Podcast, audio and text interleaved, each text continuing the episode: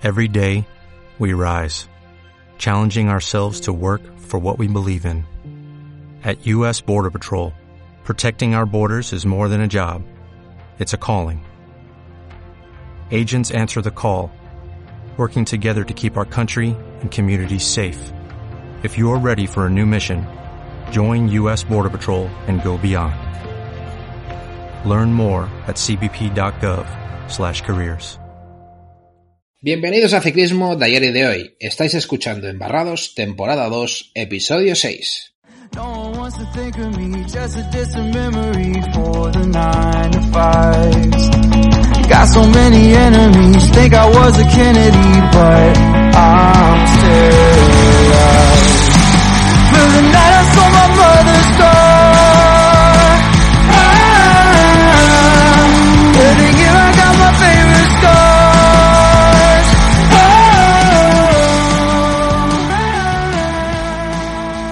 Empezado el Mundial en tierras americanas. Cuando estéis escuchando este podcast, quizás se haya disputado ya la segunda carrera. Pero está claro que las carreras se viven diferente, con otra intensidad y que seguimos huérfanos de Pitcock, Van Aert, Van Der Poel.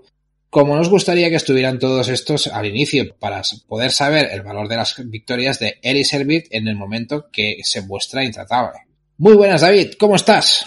Pues hola Jordi, tío, tienes toda la razón del mundo. Y Servit está ganando como y cuando quiere. Bien es cierto que la suerte también está de su lado, pero creo que sin ella también lo hubiera logrado. Es lo que tenemos hasta el momento y eso es innegable. Ahora mismo el dominador del ciclocross masculino es Iservit, por mucho que pueda pesar. Pero tendremos que esperar a diciembre para calibrarlo. Y no nos olvidemos de las mujeres, con la aparición estelar de Marianne Vos. El año pasado lo intentó, pero no tenía la forma de la ruta. Ya hablaremos de todo ello. En la actualidad repasaremos tres entrevistas, una a Van Aert, una a Marianne Vos y la otra a Lauren Sweet. En los dos primeros casos nos cuentan cuánto tienen previsto aparecer de nuevo, pues Vos tiene intención de descansar tras la gira americana. Y en el caso de Sweet, el por qué no está en América corriendo. Nos iremos de nuevo a Boxes con Carlos Cortés, que como podéis escuchar nos trae un audio muy completo donde comienza con una recomendación muy interesante. No os la podéis perder. Luego nos da más datos sobre la caída de Ness y nos hará viajar a los mundiales de Estados Unidos de 2016 y 2013 para recordarlos con unos datos muy curiosos e interesantes. Después de esto, nos calzaremos las zapatillas para analizar con detalle la primera de las carreras de la Copa del Mundo disputada en Waterloo. Os apuntamos los resultados del resto de carreras disputadas durante la semana. Y despedimos el programa con la previsión de carreras de la semana, donde destacan las dos nuevas citas de la Copa del Mundo, Fayetteville en Iowa City. Ya sabéis que tenemos activado el apoyo para fans en iVoox. Cuando entréis en iVoox veréis un manera azul que pone apoyar. Le dais y con ello estáis dando un paso más en el apoyo al proyecto de ciclismo de ayer y de hoy. Podéis apoyar desde 1,49€ al mes, pero podéis elegir la cantidad que queráis. Ha dicho Jordi, con esa cantidad apoyáis de una forma más comprometida al proyecto, pero además os libráis de la publicidad en nuestros episodios, tendréis acceso al historial de programas que ahora muchos son para fans y también podréis disfrutar de los episodios exclusivos para fans que os estamos grabando para vosotros. También os invitamos a pasar por nuestro Telegram, arroba ciclismo ayer hoy. Estáis todos y todas invitados. Ahí jugamos a la Copa Ciclocross. Es un juego muy sencillo sobre pronósticos. ¿Sabéis quién ganará la próxima carrera de ciclocross masculino y femenino? Entráis a nuestro Telegram, lo compartís y vais sumando puntos. Así de fácil. Y ya sabéis que en nuestro Telegram no solo jugamos, también debatimos y conversamos sobre la actualidad del ciclismo. Te invitamos a pasarte y charlar con toda la grupeta. Y si queréis más, consulta nuestra página web www.ciclismoayer.com previas, noticias y muchas cosas más. También puedes seguirnos por redes sociales, en Twitter e Instagram, arroba ciclismoayeroy. Únete a nuestra familia, te prometemos horas de ciclismo sin filtros. Se acaba la temporada de ruta, pero tenemos el ciclocross. Bienvenidos a Embarrado, lo vamos a pasar muy bien. Y empezamos con la actualidad, eh, con la noticia de que Wood llegará este año al ciclocross en diciembre. Eh, la semana pasada, pues lo medio calculamos, ¿no? Y por lo que parece que el cálculo no estaba muy alejado de la, de la realidad, ¿no? Pues sí. Eh, en una entrevista en Sporza, Wood Van Aert eh, manifestó Tengo más o menos en mente cuándo empezaré a correr de nuevo, pero todavía no me he sentado con el equipo. Puede que lo hagamos esta semana, seguramente será en algún momento de diciembre para luego pasar por un buen periodo navideño. Bueno, de entrada, la previsión es esta, ¿no? Desde el verano de 2020 que casi no ha parado y tenía la necesidad de hacerlo. O sea, es que ya lo veíamos diciendo la semana pasada, ¿no? Luego también dice, el plan no es entrenar durante al menos tres semanas. Si tengo ganas de andar en bicicleta, no lo dejaré, pero en las próximas semanas no me, me pondré principalmente las zapatillas para correr si me pica. Y de hecho, ya lo ha hecho. ¿Por qué? Porque hay una noticia que ha corrido las, las 10 millas de no sé qué. O sea que es que este tío está, está muy zumbado. Está zumbado. Está muy zumbado. De hecho, es lo que me gusta hacer, pero durante la temporada no puedo hacer demasiado porque siempre causa algún daño muscular. Esperemos que no lo haya causado ya. Todavía no sé cuántas carreras de ciclocross quiero correr. Unas 10 carreras no son necesariamente buenas y más es demasiado. Así que depende más del periodo en el que encaja, ¿no? Está deseando a que llegue. O sea, es que además es que enfermo es que enfermo totalmente, tío, del ciclismo, tío, ¿eh? Oh. ¿eh? Pero bueno, por eso se le quiere. Por eso es Bupanae. Porque al final son tíos que es que no, no, no paran, no paran. O sea, eh, me pillo tres semanas de vacaciones, pero me voy a correr unas 10 millas de no sé qué para pasar el ratillo. Venga, hombre. está muy zumbado, está muy zumbado, la verdad. Además, fíjate en ese detalle que ya lo habíamos comentado en otras ocasiones, que dice que, que bueno, que 10 carreras pueden estar bien, pero que más sería demasiado. A este no le pasa como Van Der Poel, que Van Der Poel dijo, ah, voy a correr 8 y al final acabó corriendo 15 o 20. Sí, sí, sí, Este yo creo que sí que mide, mide mucho más, ¿eh? Sus esfuerzos en, en ciclocross. Está, sí, sí, creo que escucha mejor los consejos, sí. Sí, sí, da esa sensación. El otro Ahora es sí, ya... Dime, dime. Digo que aún así, a ver, son, son unos enfermos del deporte, ¿eh? son muy enfermos. O sea, esto yo, porque son muy buenos y se les quiere como tal y queremos que sean así porque es que estamos disfrutando mucho. Pero en realidad es digno estudio de psicólogo, ¿eh? O sea, es, es, es casi una enfermedad, ¿no? no lo digo, no, es que, a ver, parece que lo estoy diciendo en broma, pero es que lo digo en serio.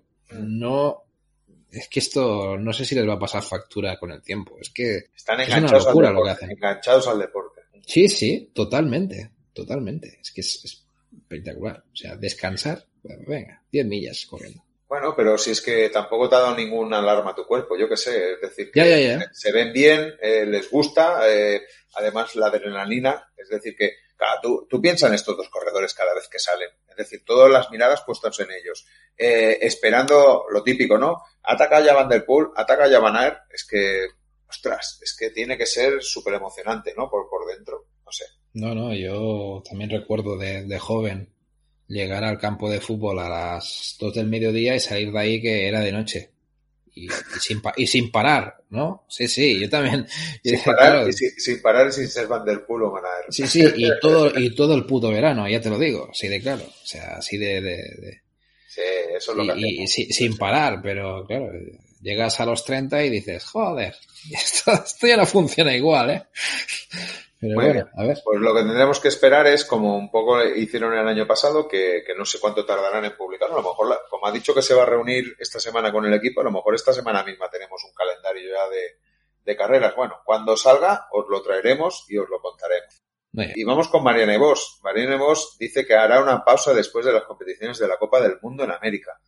Y yo no sé si Mariana Vos, después de la carrera que ha hecho eh, en Waterloo, se lo van a pensar. Yo creo que sí, eh, que, que hará la parada, porque está alargando mucho la temporada. Dice que también que volverá en diciembre, como, como Bubanaer. Mariana Vos nos, pues eso, nos ha dado una buena sorpresa al afrontar las tres primeras carreras de la Copa del Mundo de ciclocross, solo una semana después de acabar su temporada de ruta. Pues vos ha comentado que no, que no ha sido un sacrificio porque viene de Rubé, es decir, que, que ya le ha venido bien, que Rubé está ahí. Y eso, Jordi, eso entra otra vez, otra vez en el debate aquel, ¿no? Que se abrió, ¿no? De cambiar de fecha a Rubé, que si a lo mejor sería bueno que, que Rubé estuviera. Hombre, para los del ciclocross seguro que sería bueno, porque es, es joder, la mejor aproximación posible a la, a la temporada. O sea, es que, es que para ellos sería, la Rubé sería ya el arranque de pretemporada. Para Sí, ellos. y encima, y encima si la acompañas con dos o tres más de, de piedras, pues estaría súper genial, ¿eh? Sí, sí. Bueno, te puedes, mira, te puedes hacer la Roubaix, luego te haces la Paris Tours y ya te vas enca- encarado, o sea, te vas encarado a, a- la, a la temporada de ciclocross. ¿Por qué no? También comenta Mariana Vos que no tengo grandes expectativas de inmediato. Eh, curioso, ¿eh? Dice, no tengo grandes expectativas de inmediato, va, y la primera la gana. Pero tengo, tengo la curiosidad de saber cuál es mi posición respecto a las chicas esta temporada. Eh, la segunda, además, dice que le interesa mucho correr en, en Fayetteville, porque ya sabemos que el Fayetteville es donde se hace el Mundial. Y entonces es bueno, ¿no? Ya, ya ver el recorrido. Eh, y finaliza la entrevista diciendo que después de las competiciones de la Copa del Mundo de América hará un descanso y que reanudaré la competición en diciembre. Y, oye, se nota, y eso lo vamos a hablar ¿eh? cuando hagamos el, el, el, el análisis de la carrera, se nota lo bien que viene de la ruta, la forma que trae, porque vaya, eh, el año pasado ni por asomo llegó a, estar al nivel de Lucinda Brand, ¿eh? compitiendo contra ella. Sí, sí, Sí, sí. El año pasado no, no, no, supo encontrar su sitio, ¿no? No supo tener un buen momento en ningún o sea, no, no supo encajar, no encontró la forma adecuada y este año ha empezado como un tiro. O sea, bueno, a ver, también es verdad que eh, lo que ha hecho es alargar su pico de forma, ¿no? Es lo que hablábamos esta semana con el semanal, ¿no? Lo del tema de los picos de forma y todo el rollo y lo que ha hecho aquí es alargar su pico de forma y le ha, le ha, venido bien y yo creo que le puede venir bien para sacar pues el resto, ¿no? O sea, a ver si acertamos. El próximo, las próximas dos carreras de Estados Unidos puede hacer buenos resultados también.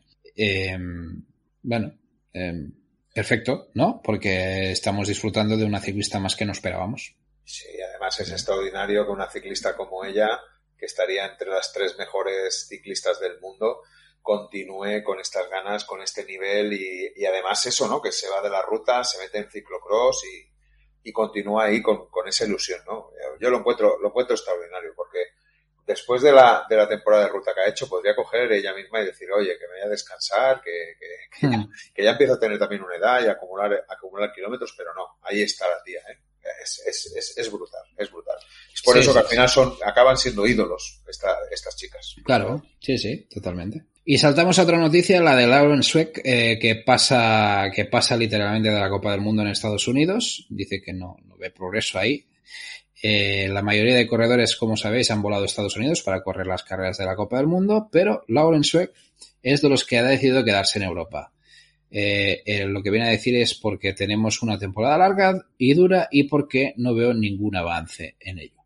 Bueno, en, entendiendo un poco estas palabras, añadió también que yo vivo el viaje a América como un ataque a mi cuerpo, o sea, que como algo que realmente le causaría bastante fatiga. Bueno, entendiendo estas palabras, no sé si eh, el caso de, de Lucinda Brand haya notado cierta fatiga, al menos las sensaciones que, que tuve yo al ver la carrera, ¿eh? pero luego lo, lo hablamos. Uh -huh. eh, Swick también cree que en el ciclocross el otro lado es, bueno, al otro lado del mundo, eh, no cree mucho en, en, en, lo que es el, cicl el ciclocross en Estados Unidos. Eh, dice que lo hemos intentado durante años. Eh, montamos las primeras carreras para, para hacerla internacional eh, de nuestro deporte, pero bueno, mira lo lejos que están ahora en Estados Unidos y no ve progreso alguno en ese tipo de carreras. Ha sido, yo creo, bastante crítico en estas declaraciones, ¿no? Con el tema del circuito americano. Yo creo que bastante crítico y bastante duro, la verdad.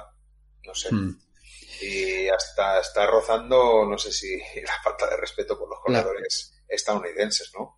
Sí, sí, sí, la verdad es que sí y bueno, casi sobrándole las palabras estas, ¿no? Además comenta, y cuando llegue el momento son los, los pasajeros los que tienen que invertir en ese viaje.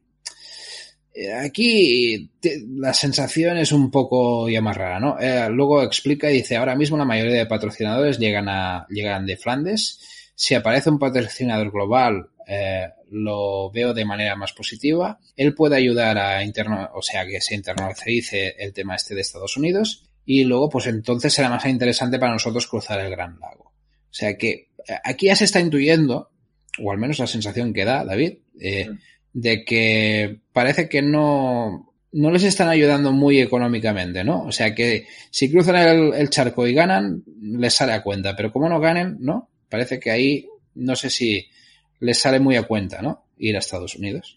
Bueno, en definitiva también están hablando de los patrocinadores de Flandes, es decir, que, que al final son los que les pagan los, los fijos por las carreras, ¿no? Claro. Por, tan, por, tanto, claro, ¿quién le va a pagar un fijo por ir a Estados Unidos? Nadie, porque es la Copa del Mundo, ahí no se pagan fijos, o como mínimo yo no tengo entendido que se paguen fijos.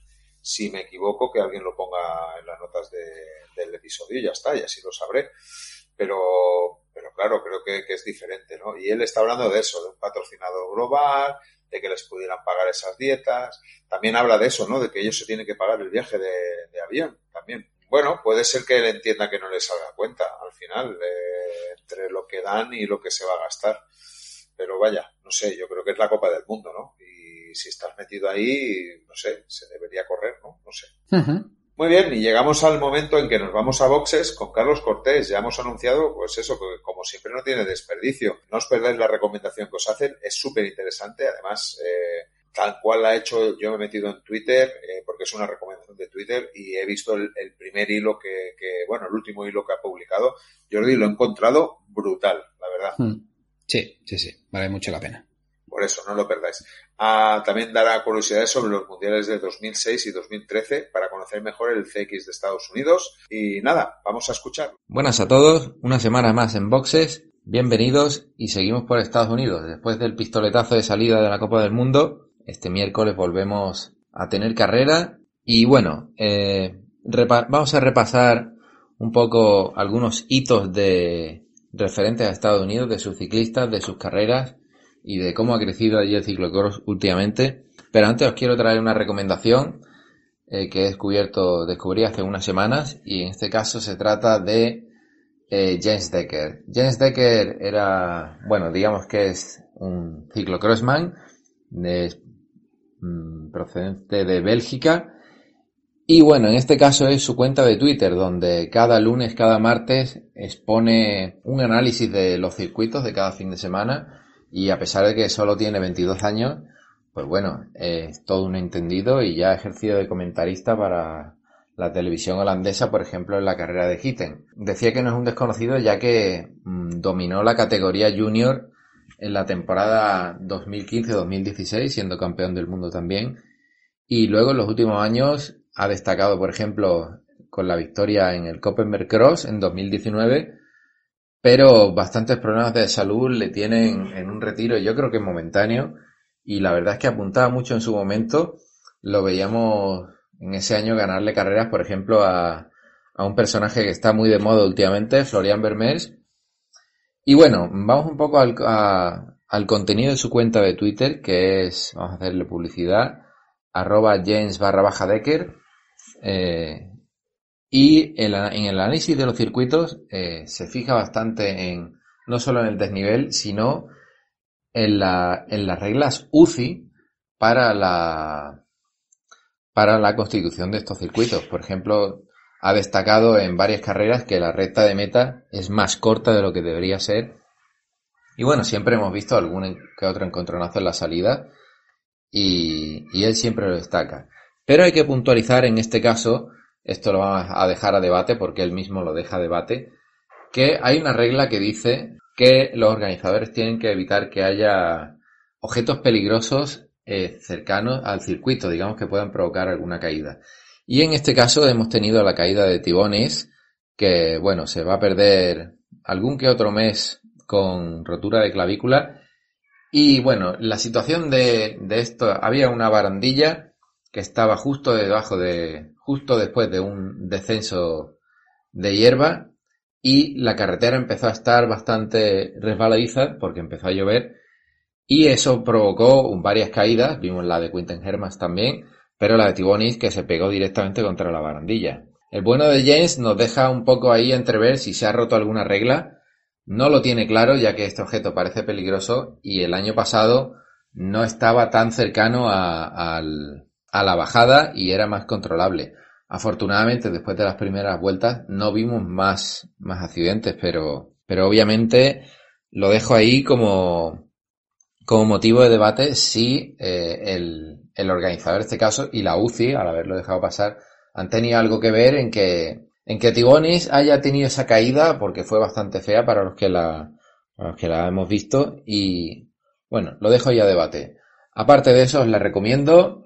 Es en inglés, pero da bastante, bastante buenos datos sobre, sobre los circuitos y un muy, muy buen conocimiento, además de siempre un poco de opinión y un poco de, de propuestas a los organizadores para mejorar ciertos circuitos.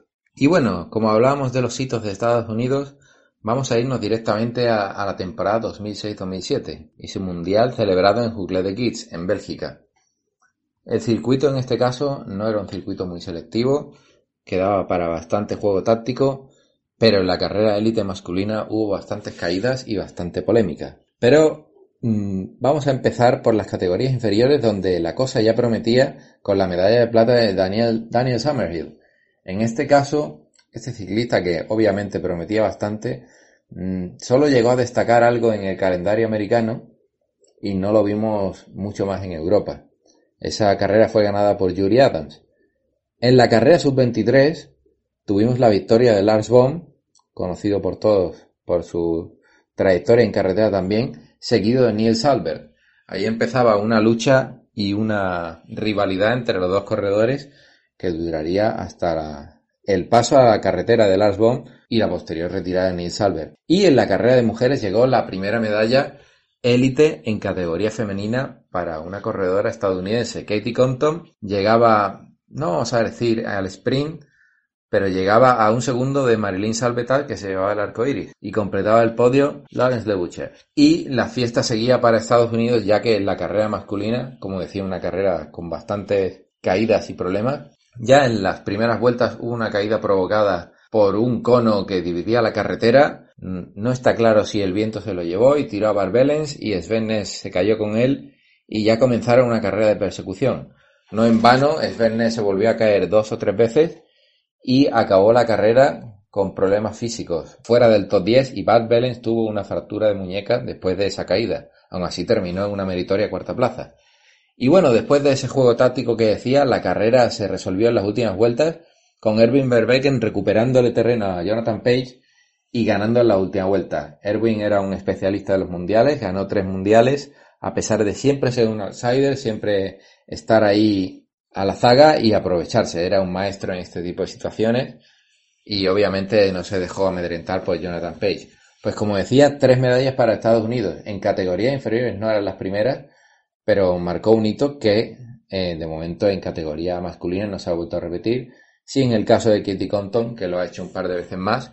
Y bueno, eh, hay que destacar, por ejemplo, que en aquel mundial José Antonio Hermida, el pistolero, acabó en decimoséptima posición. Y bueno, como hito de Estados Unidos teníamos que mencionar el mundial de 2013, celebrado en el estado de Kentucky, en Louisville. Este mundial tuvo varias cosas excepcionales, ya que se celebró en sábado por el posible desbordamiento de, de un río cercano, muy cercano al circuito. De hecho, el domingo por la mañana estaba inundado parte del circuito, con lo cual se tomó una decisión correcta. La verdad es que viendo el circuito, viendo cómo se celebraron las, distintas categorías, eh, había que pensar que la climatología era soñada para, para disputar ciclocross, ya que la categoría junior se compitió en, bajo un manto nevado y un circuito bastante resbaladizo con la victoria segundo Mundial Junior de Mathieu Van Der Poel, ya lo teníamos ahí. Y obviamente a partir de, del paso de, lo, del, de las horas, el circuito se fue fundiendo y la carrera masculina élite se celebró un circuito bastante chocolateado, vamos a decir, y resbaladizo. Pero bueno, vamos a nombrar también algunos otros corredores. En el Mundial Sub-23, esa temporada dominó Bitse Bosmans, pero no consiguió rematar en el Mundial le pasó en todos los años de sus 23, era dominador, pero no consiguió rematar. Y en tercera posición teníamos a van La victoria fue para Mike Teunissen, que seguro que vosotros todos lo conocéis, ya que fue líder del Tour de Francia después de ganar la primera etapa. Y bueno, en la categoría femenina, Katie Compton consiguió otra medalla de plata. Estuvo la verdad es que la carrera no tuvo mucho color y Marianne Vos consiguió su sexto mundial, nada más y nada menos. Completó el podio Lucie Chanel Lefebvre. Y bueno, la carrera masculina, la verdad que para mí fue una carrera de muchos nervios, muy interesante. Eh, el gran favorito era Nils Albert, que al final no, no consiguió tener su mejor día. Y fue un duelo cara a cara entre Klaas Van Tornot y Sven Ness. Y bueno, si queréis verlo, lo recomiendo porque fue un mundial bastante interesante. Y uno de los datos que hay aquí, uno de los bastantes datos curiosos, porque ya estaba empezando el cambio generacional. Mm, hay un dato curioso, esta fue la última carrera, eh, vamos a decir, internacional de ciclocross en la categoría sub-23 de Julian Alaphilippe, el actual campeón del mundo, doble campeón del mundo. Y bueno, a partir de ahí, Van Aert, Van Der Poel, sub-23, empezaba el duelo. No en vano, desde aquel mundial, en la temporada 2013, eh, es el, solo ha habido tres ganadores más de, mundiales. Eh, se lo han repartido entre Van Der y Van Aert y Stibar que ganó el año siguiente. Con lo cual, bueno, aquí empezó un poco la tradición de, de ciclocross internacional en Estados Unidos y la verdad es que a pesar de todas las, los inconvenientes que hubo mm, por la climatología, algo que en el ciclocross es necesaria que sea mala, pero no tanto como en aquel momento, y bueno, dio unas carreras, sobre todo la masculina, las demás tuvieron menos interés, digamos. Sobre todo la masculina fue muy tensa y muy interesante. Y bueno, eh, esperamos que este año en Fayetteville tengamos un circuito, un circuito bastante decente, bastante selectivo y que haya un gran espectáculo como hubo en aquella edición de 2003. Si quieres estar informado de todos los podcasts y artículos de la web, síguenos en Twitter, arroba Y vamos con el análisis de la primera de las carreras de la Copa del Mundo, la que se disputó en Waterloo. Para empezar, yo creo, Jordi, un circuito bastante rápido, sin barro, como, es decir, que se hizo bastante rápido, no como el hace dos años, donde había mucho barro, que se complicó mucho, sobre todo las subidas y las bajadas. Por eso hablábamos de que se tuvo que patear seis veces, porque había subidas que era imposible hacerlas en bicicleta y en cambio esta vez sí que sí que se pudieron hacer. Eh, pocos puntos donde poder atacar y mucho eh, mucho radar. ¿Cómo lo viste tú este circuito, Jordi? De entrada, pues bueno, para las mujeres se encontraron una situación de carrera muy rápida, con un circuito muy rápido y que provocó una carrera exigente en lo que es el ritmo, ¿no? Porque terminaron bastante fundidas. Fue bonito ver ya juntas las del calendario belga con las del calendario americano y las de la vuelta temporal de ciclistas como Marian Bosch. O sea, fue una, una batalla bastante interesante. Y en cambio los hombres, pues con la lluvia trajo una carrera más accidentada, alguna que otra mala noticia y quizás una carrera más rota al final y con poca emoción. Yo creo que un poco el resumen que te, que te pueda hacer de, las carreras. Muy bien, ya estoy de acuerdo contigo. Y nos vamos primero a comentar la, la carrera femenina. Inicio muy nervioso, Margarit Rochet pone un ritmo fuerte y eso pilla por sorpresa a las ciclistas que compiten en Europa.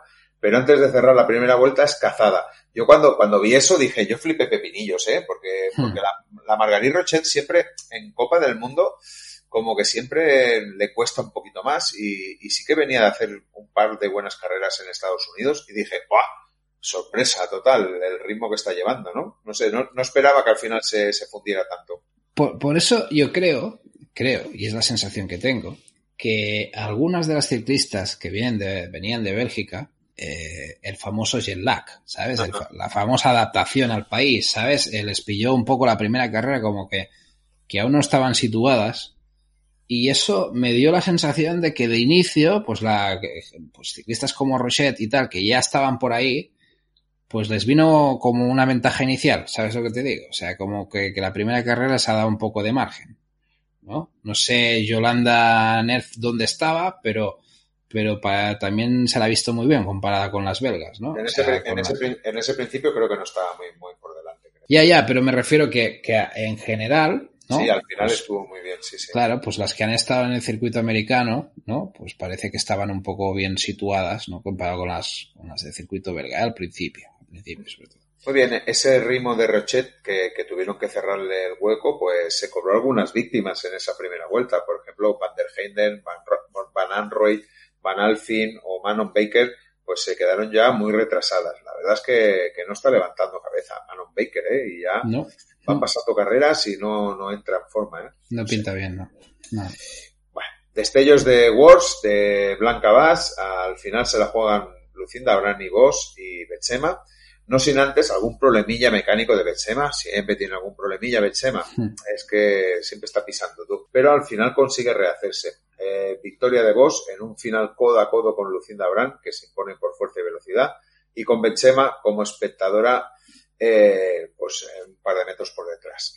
Y si quieres vamos a comentar un poco, Jordi, lo que son las corredoras más importantes. Si quieres empiezo yo por Marianne Vos y después vamos, vamos alternándonos. Venga. ¿Qué decimos de Marianne Vos? Pues que muy inteligente en todo momento. Yo creo que, que esa sería hmm. una definición súper correcta. Hizo una carrera eh, en retaguardia, siempre a la expectativa. Me parece que solo hay un solo momento donde se pone a tirar del grupo y incluso se gira para atrás, ve que no le van como a dar un relevo, como si estuviera corriendo en una carrera de ruta y se para todo, es decir, que hay un frenazo y hay un reagrupamiento general de, las chicas, ¿no? Solo hay ese momento, ¿eh?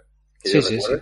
Sí, sí, así, así tal cual lo dices. Es que realmente tira un momento, ve que no, la cosa no fluctúa y dice, me paro, me paro y ahí se para todo. O sea, no, no, totalmente. Bueno, yo cuando, cuando iba viendo la carrera ya sabía el final que iba a tener, porque si, si Lucinda no, Lucinda y de luego Denis Benzema no eran capaces de, de despegarse de Marianne Vos, estaba clarísimo que ella detrás, guardando, guardando, guardando, guardando, iba a ser imbatible. Y así, así fue como, como como sucedió, ¿no? No hubo manera de, y eso que Lucinda sí que lo intentó en algunas, en algunas eh, ocasiones, pero no hubo manera de, de hacerlo. En declaraciones dice que el, el Riff Rafe, eh, pues eso, que se ha tocado con, que se ha tocado alguna vez con, con Bran, pero era por intentar ganar, ¿no? Que hay que quitarle hierro al asunto, que eso son cuestiones de carrera, ¿no?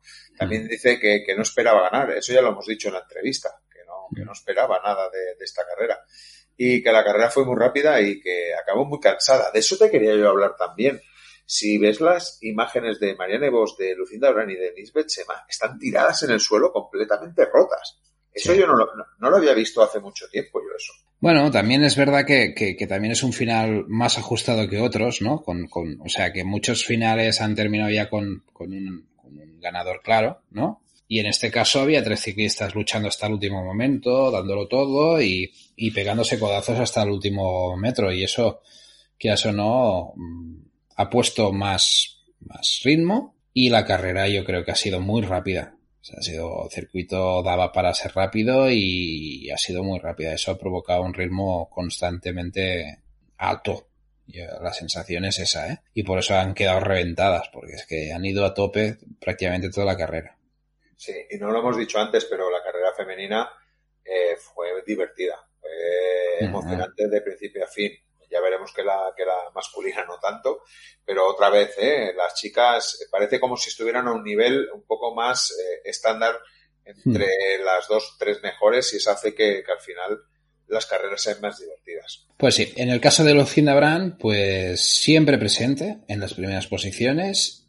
Cuando ataca, ha hecho mucho daño, mucho daño, o sea, ha hecho ataques muy duros, además siempre inconformistas, siempre intentando eh, llegar y atacar.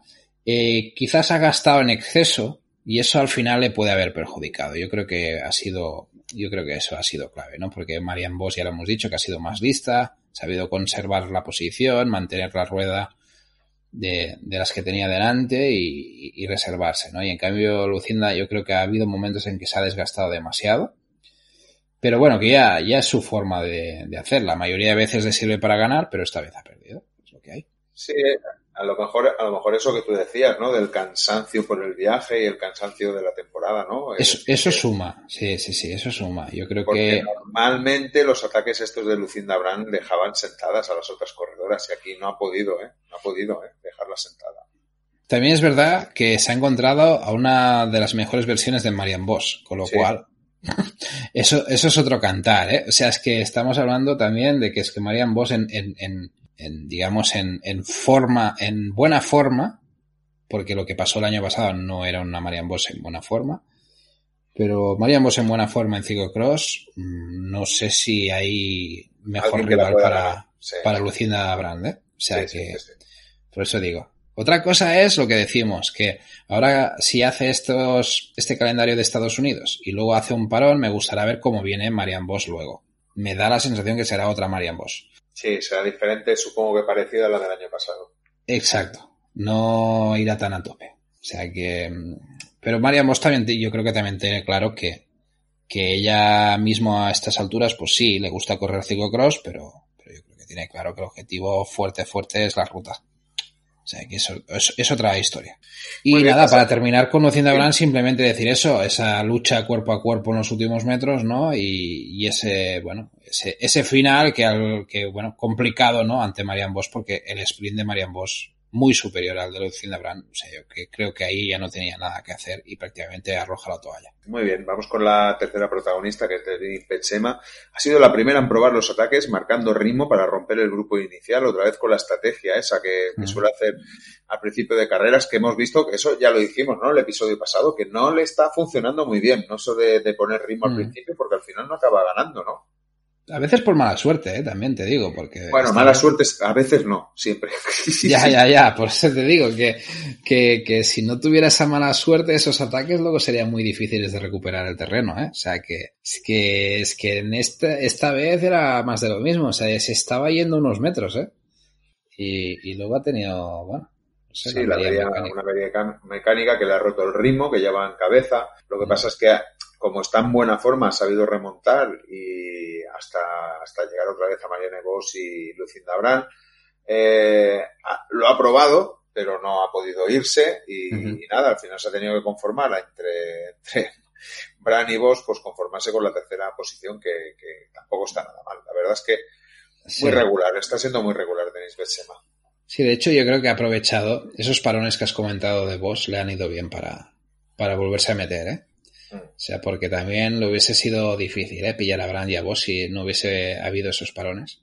Pues Pero bueno, le ha venido bien y al final ha tenido la opción como mínimo de estar ahí. Muy bien, pues saltamos a Yolanda Neff porque al final, sorpresa, ¿no? Yo creo que no ha empezado nada bien. Eh, la campeona olímpica de mountain bike eh, ha empezado bastante atrás, eh, con una salida bastante complicada pero según avanzaba, pues la, carrera iba remontando y al final, pues es la que más cerca ha estado del grupo de fuerte de, de delante, de las tres, y siempre remontando, o sea que demostrando estar en muy buena forma y en, y en que tiene algo que decir estos días aquí en, en, el campeonato del mundo. Vamos a ver si, si, continúa en Europa, ¿no? Con esta, con esta buena forma, ¿no? Bueno, de momento en Estados Unidos, pero vamos a ver, siendo Suiza y tal, a ver si, si puedo aprovecharlo. Es que no sé lo que va a hacer Yolanda No sé mucho de su calendario. Ya, porque a lo mejor vete a saber si se queda en Estados Unidos haciendo el calendario estadounidense, ¿tú crees? Claro, o luego se, no se va para mountain bike. Es que no sé, no sé. Desconozco bastante el, calendario de mountain bike ahora mismo y no te sabría decir si, si seguirá por aquí o no, aprovechar simplemente esto. No sé, la, verdad, la verdad es que se ha pegado una carrera, vaya, la verdad es que interesante, interesante. Hombre, lo suficientemente interesante como para que se plantease hacer parte del calendario si le viene bien, claro, evidentemente, es que cada uno tiene sus prioridades y Joan Neff es evidente que es que viene de la mountain bike, o sea. Sí, sí. Muy bien, y llegamos a Maribors, que, que yo creo que es la repetición de la repetición de la repetición hmm. de las últimas carreras, ¿no? Sí. buen arranque, siempre tiene un buen arranque, eso le permite estar en el grupo de, de las más fuertes, eh, incluso se da permisos para poder tirar, eso si es lo mismo que comentamos la semana pasada. Al final, eh, cuando llega un cambio de ritmo fuerte, se queda, suponemos que pagando los esfuerzos que ha hecho por estar ahí, y al final, pues nada, va cediendo puestos, va cediendo puestos y luego pues se queda sin, sin estar ni en el top 5, ¿no? Al final, no sé, no, no recuerdo ahora, no tengo aquí el, apunte de, de, cómo quedó, pero bueno, busco ahora mismo y al final quedó... Eh, quinta, ¿no? Quinta justo, sí, sí, quinta, quinta. Mm. sí, sí, están por, están por, orden, sí, sí, sí. Vale, tenía, tenía la duda con, con Blanca, con Blanca Bass. Pues nada, vamos a ver si ese pasito que, que estamos esperando que dé a Marie Wars lo, lo puede dar. De momento, yo estoy bastante contento porque aguanta muchísimo más que, que, parte de la temporada del año pasado. ¿eh? Pues sí, sí, sí. Y llega el momento este que yo tenía ganas, muchas ganas de hablar de este momento, porque yo me sumo a, no sé si lo voy a decir bien, creo que es Mr. Ponzi, no sé si nos llega a escuchar, sé que una vez nos escuchó porque se lo dijeron, porque yo hablé muy bien de Blanca Bass. Cata Blanca Bass, Blanca Cata Bass, lo que queráis, lo, Creo que es Cata Blanca Bass, teníais razón. O sea que muchos sitios ponen Blanca Bass yo no sé para ahorrarse problemas. Yo no sé cómo es. Eh, ah, yo no sé cómo es, pero es muy buena. O sea, esta chica es muy buena. Eh, sí que es verdad que es joven y que tiene, ahora lo, contamos, que tiene momentos pues que, pues que bueno, no, no, no puede seguir el ritmo tampoco de cierto, de cierto nivel, ¿no? Pero que, a ver, ha tenido un gran arranque de carrera. Eh, podemos decir que la primera mitad de la carrera ha estado entre las cinco mejores. Y eso por, para ser la primera carrera que se metía ahí a correr está muy bien. Espectacular, sí, es sí. un buen arranque de temporada y se augura algo muy espectacular con esta chica. Ya, ya medio lo dijimos que este era el año de Blanca Bass, que seguramente nos iba a demostrar que estaría aquí. Y bueno, ha tenido algunos momentos de sufrimiento, también es normal. La primera carrera eh, está luchando contra los mejores. Eh, cuando ha habido el, reagrupamiento a mitad de carrera, ha querido probar de tirar ella del grupo, lo que pasa es que yo creo que sin demasiada convicción, ya que el ritmo, su ritmo era lento, no, no era demasiado fuerte. ¿eh? Es hecho un reagrupamiento un poco de todas y cuando ha atacado Bran ahí le ha costado mucho seguir. De hecho, hasta caer bastante atrás. O sea, se ha, dejado ir. Eh, un muy buen arranque de la joven ciclista. Y además eh, me quedo con una imagen de al final de la carrera donde estaban, no sé si dos, un par, bueno, casi todas en el suelo, eh, cogiendo aire, y ella estaba literalmente estirada en el suelo, que casi no podía ni respirar, pobre. Eh, o sea que ha quedado fundida, fundidísima. Bueno, no sé, lo que decimos, ¿eh? yo no sé si también la situación un poco de todas en general por el viaje o lo que sea, pero se las ha visto bastante agotadas o, o simplemente porque ha sido un ritmo tan fuerte de carrera eh, que les ha, las ha dejado fundidas. O sea que simplemente decir que Blanca Bass ha hecho un, para mí un carrerón por su edad y por, y por ser la primera carrera de, la temporada. Pues sí, la verdad es que sí, ya con ganas de volver a verla, a ver si, si sigue avanzando. La que, la que sí que hizo también muy buena carrera es Helen Clausel. Eh, si recordamos el año pasado estábamos un poco así alucinando con Perry Clausel, que es su hermana mayor, y este año ya habíamos contado que Helen Clausel había ganado algunas pruebas de Francia. Eso en principio no es significativo de mucho porque el nivel de los participantes en las carreras de Francia es mucho menor que el de Bélgica, por supuesto, y de una Copa del Mundo. Uh -huh. Pero, pero vaya, estuvo ahí, estuvo ahí. Además, creo que cuando está Marguerite Rocher tirando la primera vuelta, ya es la segunda, la que va Sí, sí, sí, van las dos, van las dos. Por tanto, ojo con esta chica. Vamos a, a, vigilarla, vamos a mirar, a ver qué hace, a ver si es flor de un día, esto que ha hecho en la Copa, en la Copa del Mundo, a ver si el miércoles lo vuelve a repetir o lo vuelve a repetir el fin de semana. Lo que decimos, que cuantas más corredoras eh, con mejores sensaciones estén delante, más nos vamos a divertir. Y esperemos que Elaine Clausel sea una de ellas. Muy bien. Y hay que hablar, porque sí, porque, porque toca, ¿no? De, de Maguel Rochette, que hace un arranque fulgurante. Yo creo que ha sorprendido a todas. Ha sido un arranque espectacular, brutal. Eh, y de hecho, es más, creo que es la principal culpable de que muchas otras hayan tenido problemas serios para seguir el ritmo, iniciar y, quedarse bastante descolgadas de inicio. O sea que ha sido un momento bastante importante. Lo que pasa es que, claro, ha sido un poco efecto gaseosa, que, suelo decir, porque, bueno, simplemente ha podido poner la carrera muy nerviosa, pero y entretenida en las primeras vueltas y poco más. O sea que, que ha sido eso. Muy o sea bien. Que, Sí, digo, digo que muy bien, que vamos a repasar si quieres, eh, estamos por, yo diría, por ejemplo, octava quedó Pupi Tercer, eh, lleva ya un par de carreras sin confirmar el segundo puesto aquel que hizo tan bueno el otro día, eh, es decir, que está costando eh, a Pupi Tercer, novena Yara Castellín, si a Pupi Tercer le está costando a Yara Castellín, ni te cuento. Ni te cuento, ni te cuento. Sí, porque Pieterse es súper joven, es súper joven y, y, un octavo puesto años. podríamos decir que es incluso un buen puesto para muy ella. bueno, sí, sí, es muy buen puesto, pero sí, claro, es que venía de hacer aquella, aquel carrerón que dijimos, ostras, ya tenemos ya. otra. Luego, eh, no sé si un poco decepcionados con Clara Hosinger, que acabó Totalmente. 12. Sí, Totalmente. ¿no? Sí, sí, porque yo esperaba más, ¿eh? Y siendo de casa, la esperaba ver entre las cinco primeras ahí dando guerra. O sea, que la, la, esperaba en el sitio de Clausel o de, de Rochette. Correcto, y además, además venía de, de, de, de, ganar.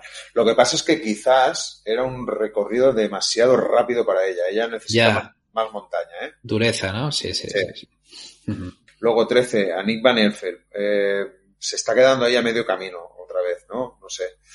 Vamos a ver, el 14, Fem Van Empel, también estuvo delante ¿eh? al principio de la, de la carrera y al final parece que, que, parece que no está tan fina, ¿no? Como el año pasado. Es que le está, le está costando, ¿eh? O sea, la ves delante de inicio, pero luego va cayendo, ¿eh? Sí, sí, no, no, le está costando. 16, Shirin Van Anroy, que también las sensaciones de aquella carrera también parece que no. Ingrid van der Heijden, que, que, no sé, yo creo que con una carrera así rápida lo, le debería haber ido bien y no, no, no ha ido bien. Y vamos a comentar un par de nombres más. Sanekan 19, mmm, no pinta bien ese 19, no. Jordi. Ya, ya, pero bueno, es que para mí fue un poco, ¿cómo te diré? Es que la, lo de la semana pasada me pareció un poco un, un un oasis en el desierto, ¿sabes lo que te digo? O sea, algo que no me acababa de cuadrar. Eh, y es que Sanekan el año pasado no, no estuvo muy fina. ¿eh? O sea, ya, pero, quizás se entonó pero, un poco al final de temporada, pero... Pero, bueno. yo, no lo, yo no lo digo por eso, yo lo digo porque Alicia Frank, que no lo hemos dicho, quedó 15, y mm. normalmente se está viendo a Alicia Frank eh, mejor que Sanekan. Y ojo, que no le pegue el palo en el nacional, que entonces ya eso sería casi una declaración de intenciones. Ya, ya, ya, ya. Bueno, tendrá, tendrá ese du hueso duro, ¿no? Ahí. Hmm. Bueno, ya tocaba, ¿eh? Ya tocaba que tuviera un poco de competencia en ese sentido, ¿eh? Muy bien, y el último nombre que quiero reseñar creo que es eh, Caterina Nash, 44 años, que acabó la 20. Recordemos que es la última, fue la última ganadora de, Copa del Mundo de Waterloo. Y aquí está Caterina Nash, con 44 años, eh, dando el callo, eh, segunda carrera que, corría, porque luego comentaremos que en la carrera de inicio de la Trek Cup acabó tercera, es decir, que la tía, madre Dios, ya, ya me gustaría estar como ella con esas piernas. Ya ves. Y hoy, un, un, comentario final, no sé si tienes que comentarnos algo de Eddie Richards. ¿Por qué no, no corrió Eddie Richards? eh, Richards eh, no corrió y era uno de los posibles outsiders eh, y por declaraciones dice que me enfermé después del último mundial y no pude recuperarme ni, ni, mental ni físicamente. A veces es difícil saber cuándo parar y por esta vez no tuve otra opción. Mi cuerpo y mi mente me decían que había llegado al límite. Bueno. Una lástima que no corriera porque hubiera sido lo que tú has dicho, una, una outsider. Venga, cuéntanos un poquito de la carrera masculina, que no, no fue tan divertida como la femenina, yo creo, ¿eh? No, no, pero hubo muchas cosas. Que eso, sí. cuidado. Eso a veces sí. el entretenimiento Sobre... es relativo, ¿no? O sea, eh, yo creo que hubo no, no, no hubo motivos para decir bah, vaya carrera no sino simple pasaron muchas cosas y, y, nos tuvo un poco en vilo eso sí. Sobre, sobre todo en las primeras vueltas. Sí sí totalmente totalmente. O sea una carrera marcada por la meteorología ya que a partir de la segunda vuelta ha empezado a caer algunas gotas de lluvia y ha hecho muy resbaladizo la parte, partes de la carrera, sobre todo una larga zona asfaltada después de una bajada que ha provocado varias caídas. En la zona de campo, al pisar la hierba también era peligroso en las bajadas y las curvas. O sea, que, que era momentos en que se ha decidido básicamente por caídas y situaciones, ¿no? Los ciclistas se han visto con la necesidad de ir cambiando de bici a lo largo de la carrera, inicialmente por un cambio de ruedas, con distinta presión para favorecer el agarre a un terreno mojado. Y luego por algo de barro que se había acumulado, eh, aunque no demasiado, no, no, demasiado tanto por el barro. ¿eh? Al menos esa es la impresión que yo he tenido. Cuidado, que luego igual nos, nos dice Manu que ha habido otros motivos, ¿eh? que, que, que damos gracias a Manu que muchas veces nos hace comentarios y se lo agradecemos mucho de cosas que quizás a nosotros se nos pasen de largo y él al ser un tío que ha competido incluso en ciclocross, pues a veces nos, dice, nos, nos, nos, centra un poco, ¿no? Muy bien, eh, pero que, vamos, por lo, por, yo, por aclarar un poco esto que digo de las presiones de los neumáticos, es un poco por lo que he, he podido entender de las declaraciones en inglés. Ya lo avanzo, ¿eh? Que puedo, puedo haberlo malinterpretado, pero, pero mi inglés es así de Cincinnati, ya lo digo muchas veces. Eh, y, so, y, sobre la carrera, buena salida de inicio de Hermans y Van Zorenhout, que siempre han estado delante. Concretamente los dos han tenido caídas de, de que luego Iservit, que había hecho una mala salida y había sabido aprovechar para, básicamente ha aprovechado esas situaciones para esquivarlas y poderse meter y remontar hasta la cabeza. Tunaes también se ha visto envuelto en una caída y ha quedado bastante atrás con el resto de la carrera. Por delante se han ido Van Zorenhout y Servit, que al final eh, el campeón europeo ha terminado por imponer su ritmo y ganar la carrera con solvencia. Muy bien, y si quieres, pues vamos también un poquito a desgranar estos, estos eh, personajes. Por ejemplo, el primero sería Eli Servit. No tuvo una buena salida. Según declaraciones, tuvo un enganchón de cadena que pudo resolver rápido. Eh, supo esquivar las caídas y eso le dio opción a poder acercarse a la cabeza. Eso es lo que decíamos de que la suerte está de cara con Eli Servit. Y yo no sé si a lo mm. mejor hay que decir que la suerte hay que buscarla. Estando en cabeza con... Eh, sí, yo creo que también se busca. Estando en cabeza con Van Hout, después de algunos sustos, se ve claramente como pega un, grito a un asistente y este, y este sale corriendo. Ese momento, Jordi, ¿cómo, cómo lo, lo asimilas? No, yo, creo que es que en ese momento se dan cuenta que en lo que es el suelo, eh, no, no, es un poco lo que os comentaba de la presión de los neumáticos, ¿eh? eh se dan cuenta que, que, no, no pueden aguantar de pie. O sea, que, que hay, varios sitios, sobre todo la parte asfaltada que patina mucho y también zonas de, de donde las curvas, ¿no? Pues al, al, haber césped, pues están resbalando.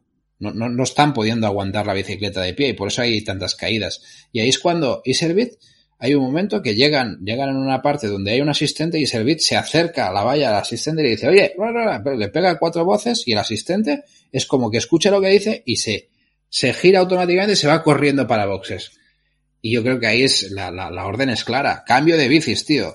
o sea, cambiad las bicis ya. Y en el siguiente paso por boxes es que literalmente Eli Servit y Van Dorenhaupt cambian de bici. O sea, es que, es que es claro. Y, y de hecho es más, me fijo en ese paso y me doy cuenta que son los Powells y los Trek los que hacen el cambio de bicis. Algunos otros equipos no lo hacen inicialmente.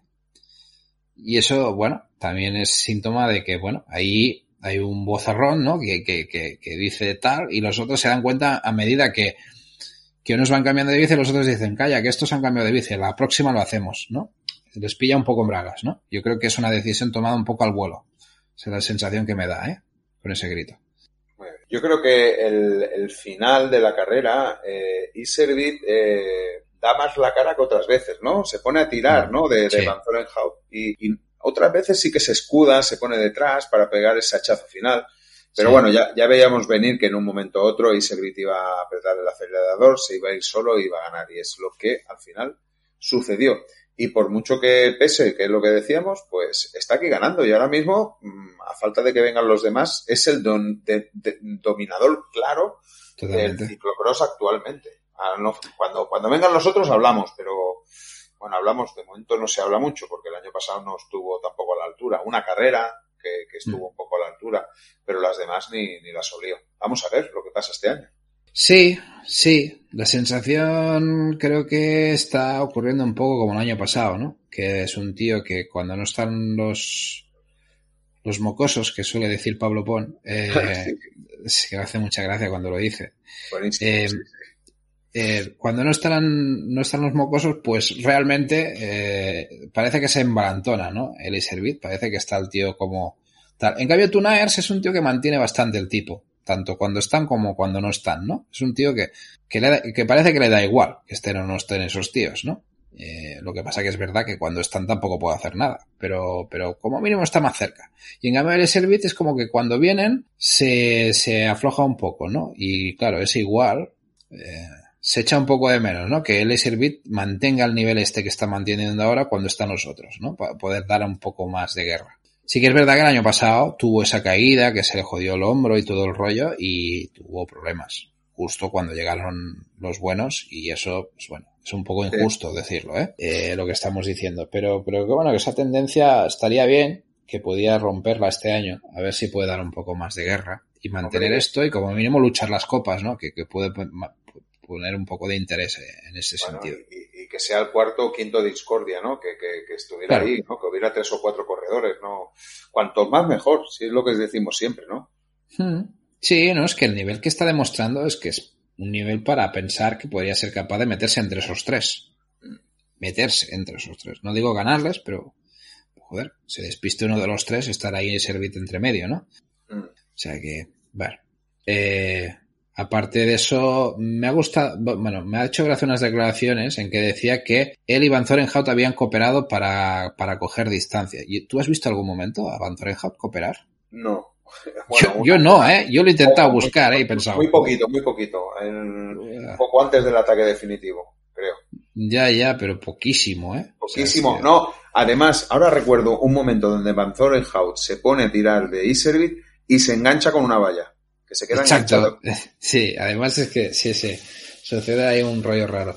Eh, por eso te digo, es que no, no- bueno, no sé, me ha parecido curioso. Yo también he tenido la sensación de que Servit ha estado todo el rato tirando, pero, pero bueno, al final es lo que tú dices, ha ido y ya está. Luego, eh, respecto a Van, Zorenhout, pues bueno, buen arranque de carrera, eh, con un duelo con Hermans al principio, que cojo unos metros respecto al resto, eh, y luego pues la, la caída resbalón, lo que decimos, esa curva que pisa el césped y se va al suelo, ¿no? Antes, perdón, hay la caída de Hermans que se aprovecha él, ¿no? O sea, esa, esa, esa caída de Hermans en el asfalto, que es la primera de las caídas que hay, y Van Zorenhout se va, se va unos metros. Y luego ya cuando está, cuando se está acercando a Iservit le pasa lo que digo, ¿no? Que, que, que tiene ese resbalón, ¿no? Que en la zona de hierba que permite que Iservit se le eche encima. A partir de ahí caminan juntos y yo, yo lo que digo, siempre le veo a rueda de Iservit prácticamente todo el rato. En las últimas vueltas al final Iservit mm, cambia el ritmo y, y Van Zorenhout es, capa- es incapaz de, de, de seguirle y queda en terreno de nadie, efectivamente. Segundo en solitario y bueno, una buena carrera también para Van Zorenhout. Bueno, yo creo que Van Zorenhout, mientras que le dejen un poco de pechet como le dejaron el otro día, yo creo que estará contento. Tiene que ser complicado, ¿eh? Está en un Powells con, con Iservit, eh, tiene que ser Mm. complicado. El año pasado, el año pasado empezó, empezó ganando la, la CDM y se puso líder. Este año, Sí, sí, sí, ya lo pues, recuerdo. este sí, año sí. no, no se le ha Muy permitido de servir. Vamos con, con el tercero. Yo creo que, al final, vaya, yo mm, me esperaba menos de Quintin Hermans y después del guarrazo que se pega. Y la verdad es que sabe recuperarse en medio de la carrera y hacer una gran carrera. Eso lo único que demuestra es que está en una forma brutal, ¿no, Jordi? Sí, sí, sí. Ahora mismo Quinten Hermans ha empezado mucho mejor que el año pasado y se nota bastante que la presencia en el Intermarché y tener más presencia en carretera la ha venido de perlas, vamos. Este ha sido, este es como el caso inverso, ¿no? Que muchas Mm. veces decimos que a los de ruta le viene muy bien el ciclocross y en cambio a este le ha venido muy bien la ruta, ¿eh? Para, para, para ponerse a tono. Sí, el sí, mismo sí. caso que Marianne Vos, ¿no? Para, para llegar bien como ha Claro. este año.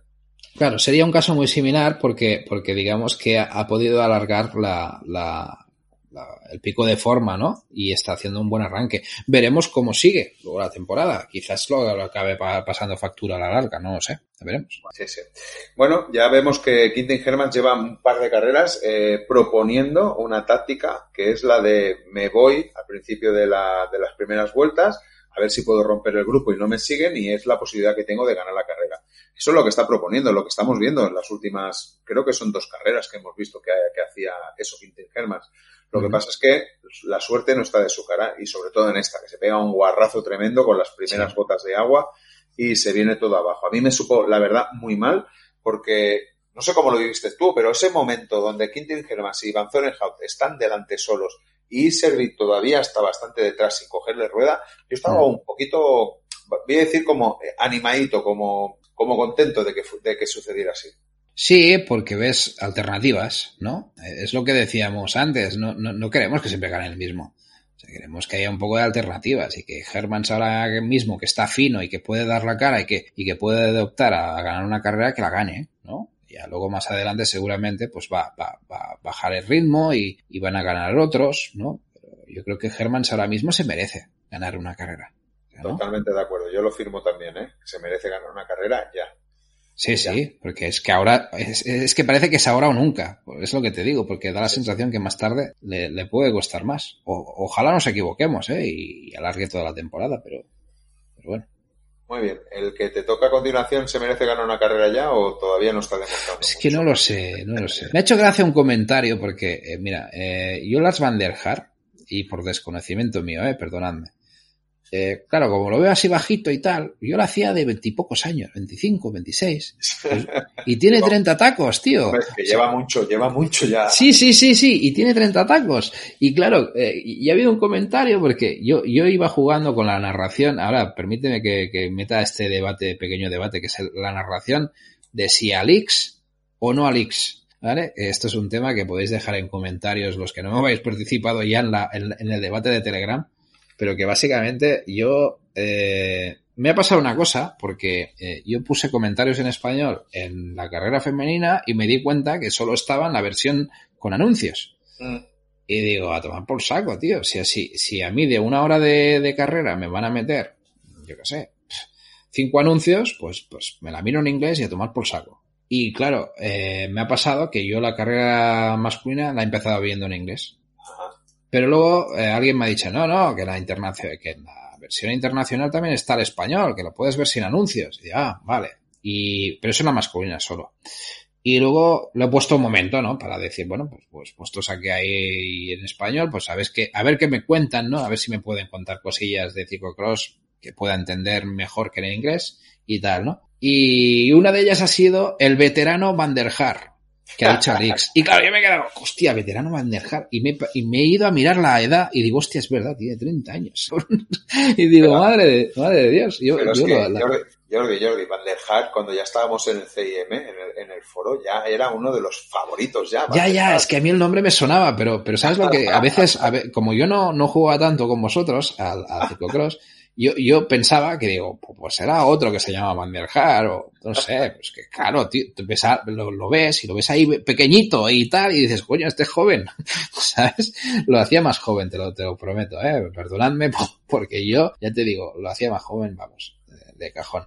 Oye, y antes de, que, antes de que vas a seguir con lo de la, lo de la narración en castellano, es que digo, antes de que gires páginas, Ah. quiero, quiero ya meter cuchara. Dale, dale, sí, mete baza, coño, ya que hemos sacado aquí la puntilla, pues metemos Ah, baza no, de no, no, todo, yo quería meter cucharada ahí. No, porque yo cuando, cuando vi que anunciaban que, que Alix iba a dar las, las carreras en castellano, yo inmediatamente en Twitter dije que, que estaba súper contento de que fuera así y además lo digo, yo estoy súper contento, no solo porque sea Alix, sino porque haya narración en castellano y estoy a favor de que haya una narración en castellano.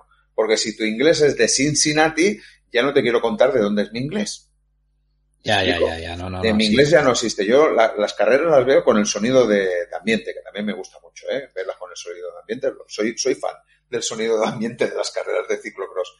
Pero claro, ¿qué me pasó? Me pasó lo mismo que a ti. Me puse la carrera de femenina en versión castellana y cuando vi que, oye, cortamos para anuncios, digo, no estoy dispuesto a estar pagando la plataforma y comerme los anuncios. No, no lo aguanto, por favor.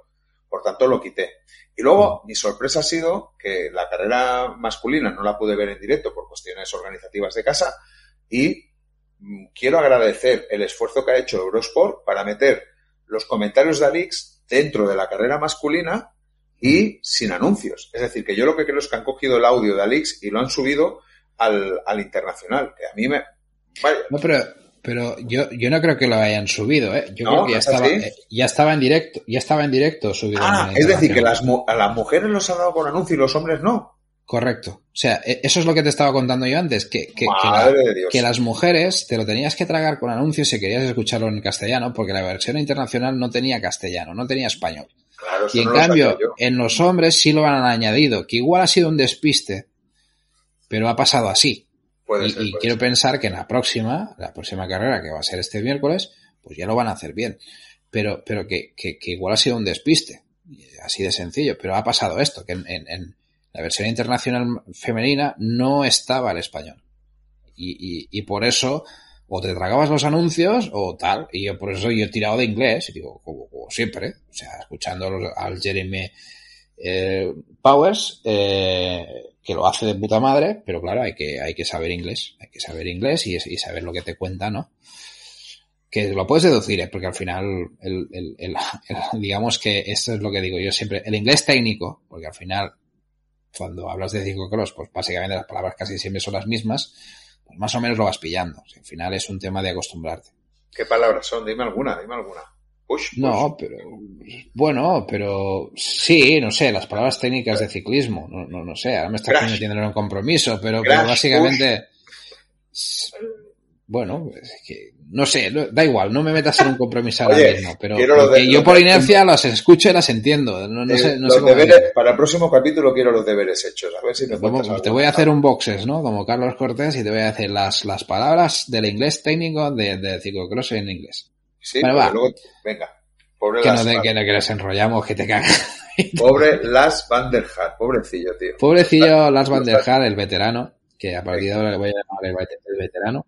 ¿Qué eh, hizo? pues, ¿Qué hizo? A ver. Pues nada, que, que, otra vez pues sale como un tiro, que parece que nos escuchara cuando decíamos que salía mal, y lleva unos cuantos unas cuantas carreras que sale como un cohete el tío. Lo que pasa es que se va diluyendo, se va diluyendo y además eh, parece que inicialmente va a rueda de Tunars, como si Tunars fuese un poco su líder y él estuviera un poco a raíz de a ver qué pasa. Pero en el momento en que se mete el guarrazo Tunars, pues, pues parece que se queda un poco con la, con un poco con la, el liderazgo de, de, tener que seguir la rueda, ¿no? Ahí se crean un poco el grupo con Hermans, lo que pasa es que al final, la parte final sobre todo, eh, no, no consigue contactar. O sea, que Herman se, bueno, que Herman se va y al final no, no, no, es incapaz de seguirle, con lo cual se queda ahí, pues en un, en un terreno prácticamente de nadie en cuarta posición también.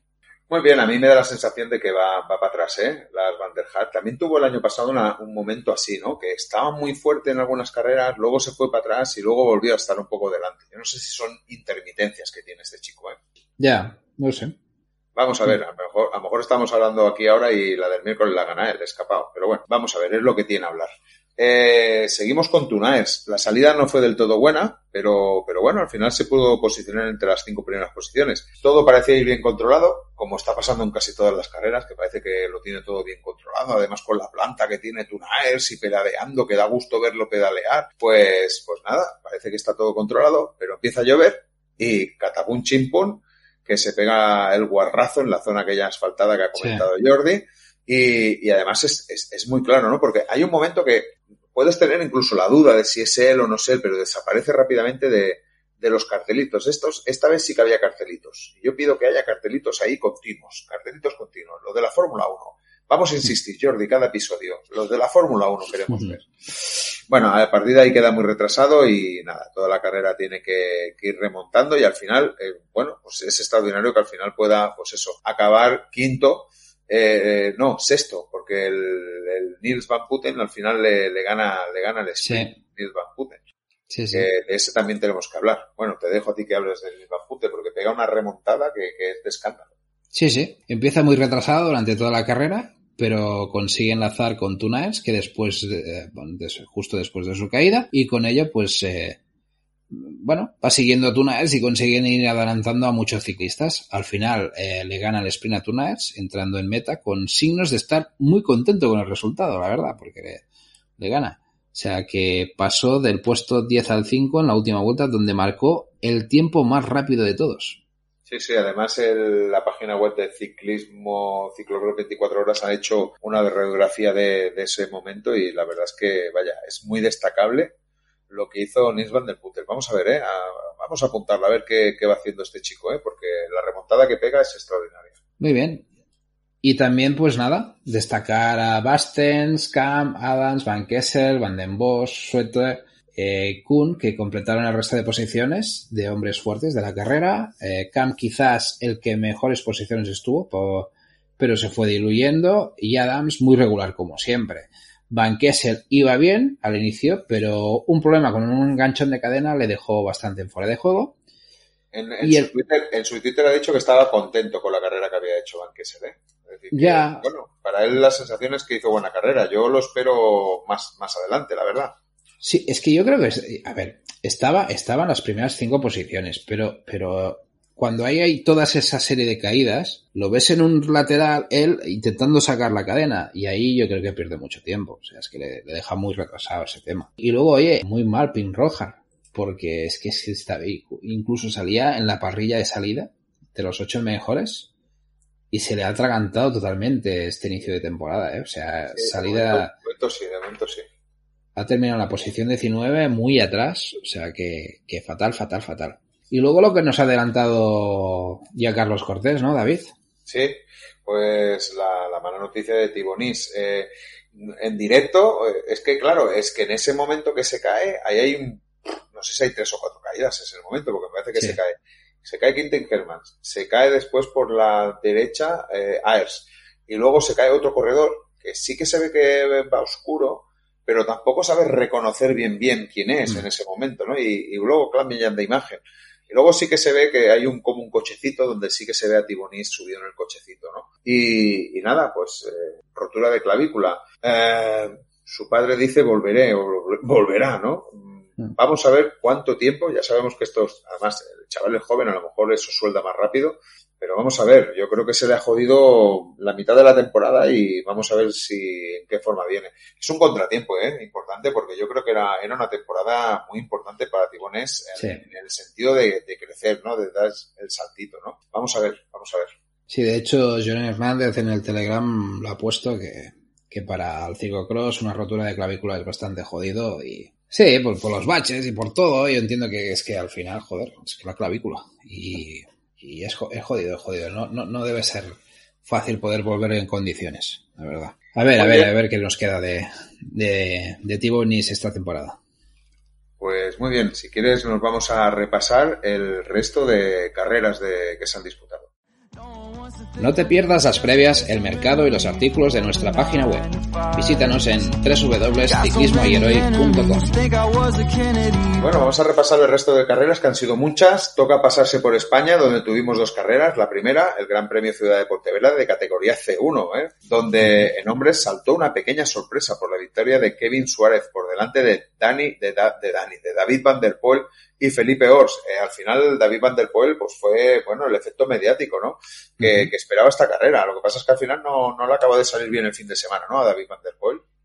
Ya, no, no, porque ninguna de las dos carreras ha podido imponerse, o sea que, que, que le, han, le han dado, le han dado el fin de semana a David Van Der Poel. Qué, qué gran noticia, Jordi, que otro corredor español esté a buen nivel en este Totalmente. momento. Ya vimos, ya vimos a Kevin Suárez ganar en las franquesas, pero esta victoria es de mucha más calidad al derrotar a, a dos rivales fuertes. La carrera no estuvo exenta de incidentes. Eh, a cuatro vueltas, David Van Der Poel sufrió una caída. En ese momento, Felipe Ors se va por delante y solo Iván Feijó, que no, que no lo hemos olvidado y por eso lo, lo decimos aquí, lo puede seguir. Pero un, fin- un pinchazo de Felipe hace que se vaya relegando al cuarto puesto momentáneo por detrás de Kevin Suárez, de Kevin Suárez. Iván Feijó incluso da David Van Der Poel que viene remontando desde atrás. En la última vuelta, remontada espectacular de Felipe Ors, que lo pone todo para cazar a los de delante, contacta y nada, en el sprint final ya viene muy cansado, porque Felipe sí que tiene un muy buen sprint, Felipe, pero, pero llegó cansado y nada, victoria de Kevin que se echa las manos literalmente a la cabeza como no creyéndoselo. La verdad es que no sé si has visto la imagen de Kevin Suárez llegando a meta, pero está alucinando de la victoria que acaba de conseguir. Hombre, es que es, es un momento importante, ¿eh? o sea, es, claro, ganar a Felipe, pues es, es un, es un buen, es un buen momento y básicamente porque, porque es un, claro, es un buen rival, Felipe Ors, es un, es un rival. El mejor rival, yo diría Claro, que es el mejor ahora mismo en España. Ex- Exacto, y, y bueno, ha sabido aprovechar su, su oportunidad Kevin Suárez y nos alegramos también, evidentemente, porque, Claro. porque yo, de- desde que desde que tuve a Laura Álvarez aquí en Voces y que forma parte del equipo Nesta en la parte de comunicación, es como que en el equipo Nesta también le, le- le he cogido aprecio. No sé, no sé, me- me- no sé.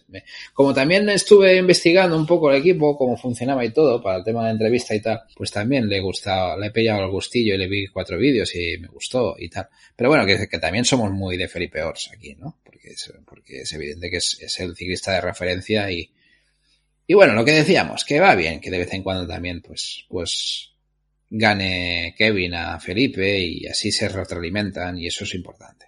Pues sí. En mujeres me, me parece que de momento no hay retroalimentación, como tú dices, porque Mm. Lucía González Blanco sigue dominando con autoridad. Sí. Segunda fue Aida Nuno y tercera Laura Berderschot, que le daba un puntito más de calidad a la victoria de Lucía. Apuntar que la Vega también tuvo una caída en las primeras vueltas y que tuvo que ir remontando. Y luego ya el domingo, la segunda carrera que se hizo en España es el ciclocross internacional de, de. Eh, C2. En hombres, por fin, estrena el casillero de victorias Felipe Ors por delante, otra vez de David Van der Poel y Kevin Suárez. Iván Heifo volvió a ser cuarto. Y en mujeres, pues el mismo podio, la misma, Lucía, Aida y Laura. Muy bien. Y nos vamos de nuevo a los Estados Unidos, pues antes de la Copa del Mundo se disputó eh, el día 8 la USA Trek Cup, una C2.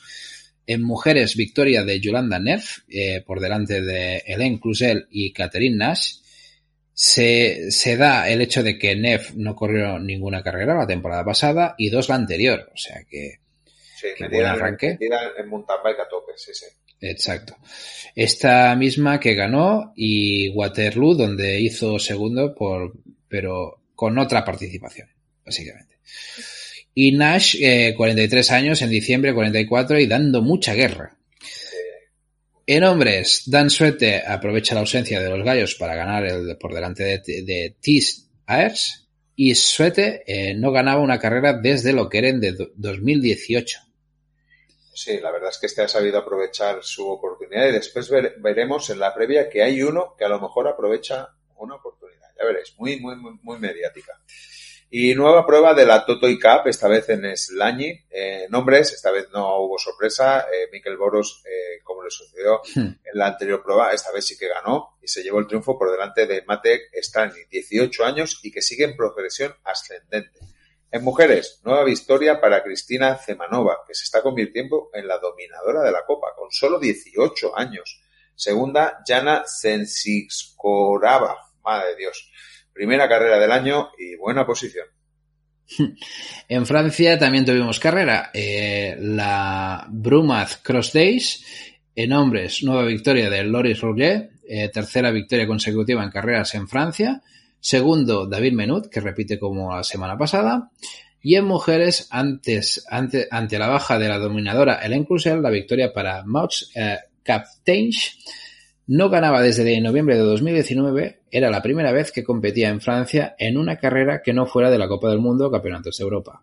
Segunda, Lauren Durafors, que aguantó el empuje belga, pues 8 de las 15 primeras de la carrera fueron belgas. Y sí, sí, ahí estamos con Maud buscándose la vida. Primera vez que corría en Francia, buscando esos puntos, buscando esa victoria. La verdad es que lo estamos viendo bastante, ¿eh? Esa, ese emigrar. Y, y, ya veréis que ahora que nos vamos a Suecia, también pasa, ¿no? En Suecia, doble programa. Primero teníamos el sábado en la Tabi Park de C2, en hombre victoria para el suizo, ya digo, lo de viajar, Timo Ruek por delante del belga Joren Beisure. Primera victoria del año para el suizo, que no lo había podido conseguir ni en Francia ni en Suiza. Primera vez que corría en Suecia en, su vida, la verdad. Y en mujeres, pues la sensación sigue siendo Zoe Bakestedt sigue quemando etapas y aprovechando su buena forma se llevó la victoria por delante de una de las dominadoras del norte, la belga Susanne Verhoeven. Y el domingo en Stockholm Ciclocross, pues no voy a repetir porque fueron las mismos, Timo Ruegen y Zoen Pakestedt. Y esta semana se pudo correr en Eslovenia, no como la semana pasada, que la tuvieron que cancelar. Doble cita, la primera, eh, la Els Grand Prix do, Dohani, en nombres de dominio belga, los primeros, los tres primeros fueron de esa nacionalidad. La victoria para Witsemeusen, de 20 años. Cuidado con este chaval, cuidadín. Primera victoria élite del corredor del Powers y lo hizo por delante de Landerlux. Nada malo. O sea que, ojito. En mujeres también, las belgas fueron las dos primeras. Victoria para Joyce van der Benken, de 37 años. El año pasado ya había ganado una prueba de la Toy Toy Cup y lleva desde 2015 ganando alguna carrera todos los años segunda Marce Truiven y su mejor posición en una carrera élite. Y el domingo, el Grand Prix de Se invierte en los puestos, gana Lander Locks al sprint a Witsemeusen, primera victoria del año, y en mujeres esta vez se ha colado Christine Zemanova, tercera victoria consecutiva por delante de Marcy Truiven, que vuelve a ser segunda. Y acabamos en Gran Bretaña, en la Trophy Serie Ronda 2, en Milthronfer. En hombres, victoria para Joseph Backmoor, 18 años, primera victoria élite. Segundo, Tony Barnes, de 20 años y que ahora lidera la British National Trophy Series. En mujeres, Amira Melior, repite victoria como en la anterior carrera del mes pasado y sigue sin rival. Segunda, Sean Kress. Y nada, Jordi, nos vamos a las previas de la semana. Y llegamos a las previas con la Copa del Mundo, que este miércoles pues se disputa ya eh, la Copa del Mundo en Fayetteville. Atención que este circuito es donde se disputará el Campeonato del Mundo. Parece eh, renovado en comparación al 2019. Más de la mitad de la carrera se está bajo un bosque con partes muy rápidas y sobre todo el inicio. Un par de subidas, una de ellas más larga y que puede hacer más daño. Tiene un par de tramos de escaleras, un pequeño tramo de loseta que no dará más problemas. Recordando 2019, llovía mucho y el circuito quedó muy embarrado y fue complicado ir sobre la bicicleta, muy rápido de salida en continua bajada por un bosque. Es una prueba de nueva incursión en, el, en la Copa del Mundo. Yo creo que viendo, viendo las imágenes, porque lo que he visto es las imágenes del circuito, de alguien que ha pasado por encima, podría ser que la carrera fuera bastante similar, aunque sí que tiene una subida un poquito más larga donde se puede hacer daño pero bastante similar a la de la de Waterloo, ¿eh? por la velocidad que se puede, que se puede tener ¿eh? en este circuito. Muy bien. Y luego nos vamos al domingo, ¿no será? La Copa del Mundo en Iowa City. Y ya era prueba de la Copa del Mundo en 2019-2020. La victoria las consiguieron Eli Servi por delante de Tonas y Marguerite Rochette por delante de Caterina Nash. El circuito cuenta con tres subidas, una de ellas bastante pronunciada y que muchas veces obliga a los corredores a desmontar otra más cortita y una tercera en que en caso de lluvia podría dar muchos problemas de estabilidad por el peraltado. Tiene un banco de arena que se suele pasar montado, escalones, rampas, una bajada pronunciada a mitad del circuito en forma de S donde es complicado adelantar. Aunque tiene esas tres subidas, se puede considerar un circuito bastante rápido. La primera vuelta de 2019 se superó los 27 kilómetros hora. Muy bien, y cierro yo con esa ruta, ruta de, carreras del calendario que, me pone siempre David para poder decir con nombres apropiados. Eh, el día 15 en la USCX de Cyclecross Jingle Cross Day 1. El día 16 el USA, USCX Cyclecross Jingle, eh, Jingle Cross Day 2. Eh, también el día 16 en, en la República Checa la Toyota Cup eh, Rimarov, de una, es una C2, y el día 17 en Países, en Países Bajos, la eh, Internacional GP de Steel Oysterbisk, que es una C2 también. Ojo con Tom Meusen entre los inscritos y con muchas posibilidades de volver a ganar una que no lo hace desde 2016. O que veremos, a ver si es capaz. Y, el, y, el, y el, el mismo domingo en Irlanda, la Verse Cross Clonmel, que es una C2.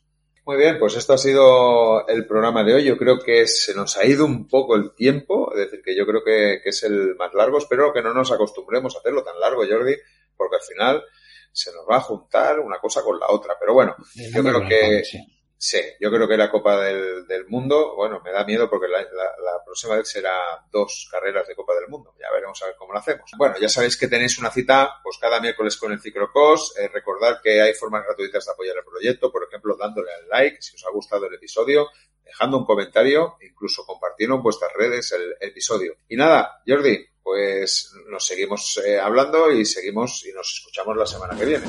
Seguimos con más barro y hasta la semana que viene. Chao, chao.